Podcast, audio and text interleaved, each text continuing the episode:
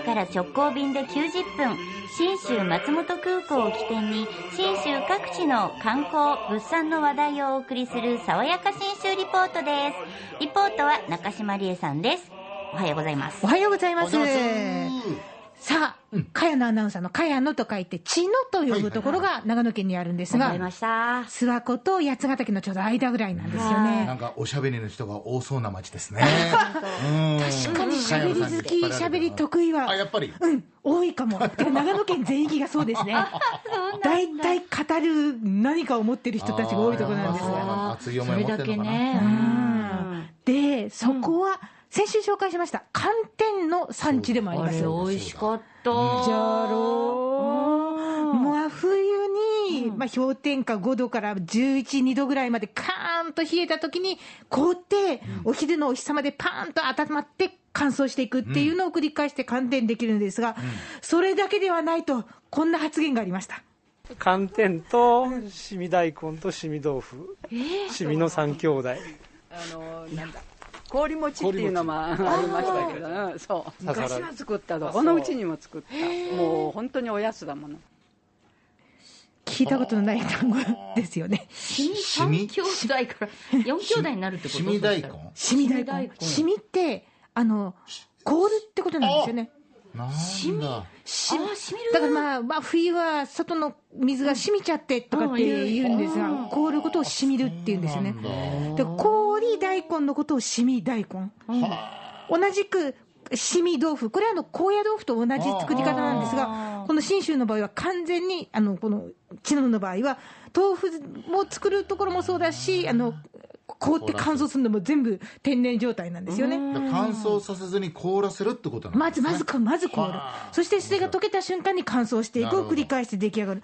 それが大根も豆腐も餅もあるんですよ。で、実際に、しみ大根現物を持ってきました。ちょっと待って。えこれ藁に結んで藁に結んであるなんか。、イカリングみたい。本当？なんかとかあのほらオニオンフライみたいな。オニオンねうんうんうんオニオンフライ。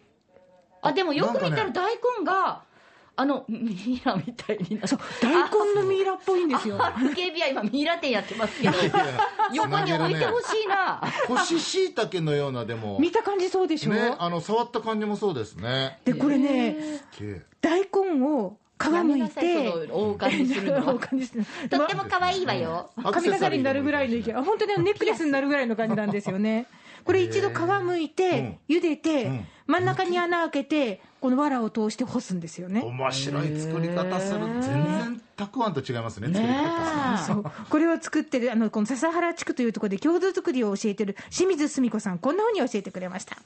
毎日凍って昼間ちょっと溶けてまた夜凍って昼間溶けてって言って約1ヶ月ぐらい1ヶ月ぐらいかかってやっとまあ出来上がるであの切り干しもあの年中できるんですけどね、やっぱりあの凍らせて作ったものの方がね味がいいんです。なんでだろう？これね、凍ることによって、細胞が破壊され、細胞膜が破壊されるんで、味しみがいいらしいんですよ。なるほど。水分も飛んでるしね。確かに。もう繊維の奥の奥まで破壊されるから、そこまで染み込むんですね。そうなんですなるほど。で、実際にこれを炊いたのを食べると、あの、イメージは完成品は、あの、おでんのうん大根。えー、本当にそんな戻る？戻るんです。戻るんだけども、おでんの大根よりも繊維感がいっぱいあって、つまりあの、ただ生の大根を炊いたものと切り干し大根のちょうど間ぐらいの食感なんですね。で、箸を入れて、もしくは口に入れると、じゅわじゅわお汁が出てくる。普通に炊いてるのの3倍ぐらいはお汁が出ます。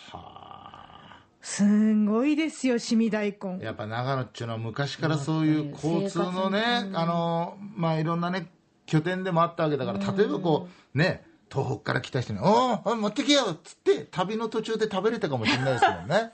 いや、軽いし、ね。多分ね、これ、多分東北にもあると思う。そうかそうか。そう、そりゃそうだ。東北も凍るからねそうそうそう。あそっかそっかいや、本当そうだわ。でもそれからどんどんこう広がっていってるかもしうれないよんね、旅のお供にいいかもしれない。いやー確かにあのね、あそうですよね、あのーもそれこそ戦国時代も作られてたんじゃないかって話とかもあったりするんで、うんすごい。で大根ありで豆腐も同じ方に作るんです、お餅もそうなんですね、でこれをせっかくだったら一緒に作って売ったりするのはどうなのかなっていうのを考えたのが先週も登場しました寒天を作ってる入り線の代表取締役千野、えー、文則さん、こんなふうに考えたそうです。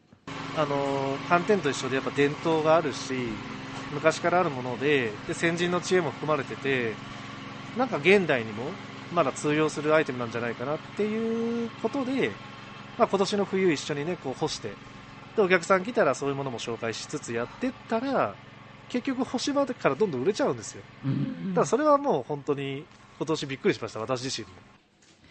特に日持ちするしね、今ちょっとお野菜高いし、で、すごいんです。ちゃんとプロジェクトにしようって。シミでつながるプロジェクトっていうのを立ち上げて、商品も作りました。今山口さんの手元にですね寒天と氷餅を使ったスープ。これあのお湯を注ぐだけで出来上がるっていうものが出来上がったんですまさにフリーズドライ。フリーズドライ。フリーズドライした感じ。えじゃあいただきます。寒天の分もね、どう？なるほど。これあなんだろうこれ。えまずねもうお出汁は普通に美味しいです、あのかつおだしですかね、ななんだろうこれこの食感。面白いな。もうね強いて言うならえっと昆布を何枚も何枚も重ねたような感じ。これ柔らかいんだけどこうしっかり皮一枚のこの食感が残っていく感じ、すごくねはっきり言えばあんまり食べたことのない食感です。もうこれ好きだな、まあ、とにかく最後までめちゃめちゃ染みてますね。そう。味がやっぱこうの濃厚じゃないけどなんかこう、しっかり味がついてるってことよね。これはこれで面白いな。いや先週いただいた、あの硬い寒天の乾燥させた、美味しかった。お菓子のあれもめちゃくちゃうまかったけどこれはこれでいいですね。寒天のこの食感がたまらないのと、間に氷餅のちょっととろっとした部分が出てくるので、なるほどね食べてみたい。とにもかくにもヘルシーですしね。ねえいいんですよ。でこういった商品も出てますし今度シミの食文化に触れるツアーっていうのも作ったりして実際に現場で真冬は一緒に作れたりもするんですよね。でこのこういうことを考えたその地の観光まちづくり推進機構でこのシミでつながるプロジェクトのコーディネートを担当した矢部俊彦さんがこんなふうにおっしゃってました。全部やっぱ知能だからこそのものだし、えーしかも同じ共通の課題を抱えている。つまりは、えーまあ、温暖化もあるし、えーまあ、ちょっと手間がかかるからで今こう物が無限に豊富に手に入る中でわざわざこんなの作る必要あるっていう目にさらされている。だけどいやわざわざあるんじゃないのっていうのをもう一度思い出したいんだよって思ってくださってる方々だったわけですそれをもっともっと世の中に発信していってみんながいいねって言ってくれたら周りの人たちもいいねって言い出すと思うんです。私さ思ったんですけど今ね RKB ってその SDGs まのカラフルマンスでしょ、長野って SDGs の宝庫やねだらけですわ。本当に SDGs だらけ。ぜひぜひあのこういった魅力があるんで、あの新型コロナの感染状況落ち着いたらぜひお出かけいただきたいと思います。市民の食文化の街茅野への旅の玄関口は信州松本空港です。福岡空港から FDA 富士ドリームエアラインズの直行便が90分で1日2往復結んでます。爽やか新州リポート中島理恵さんでした。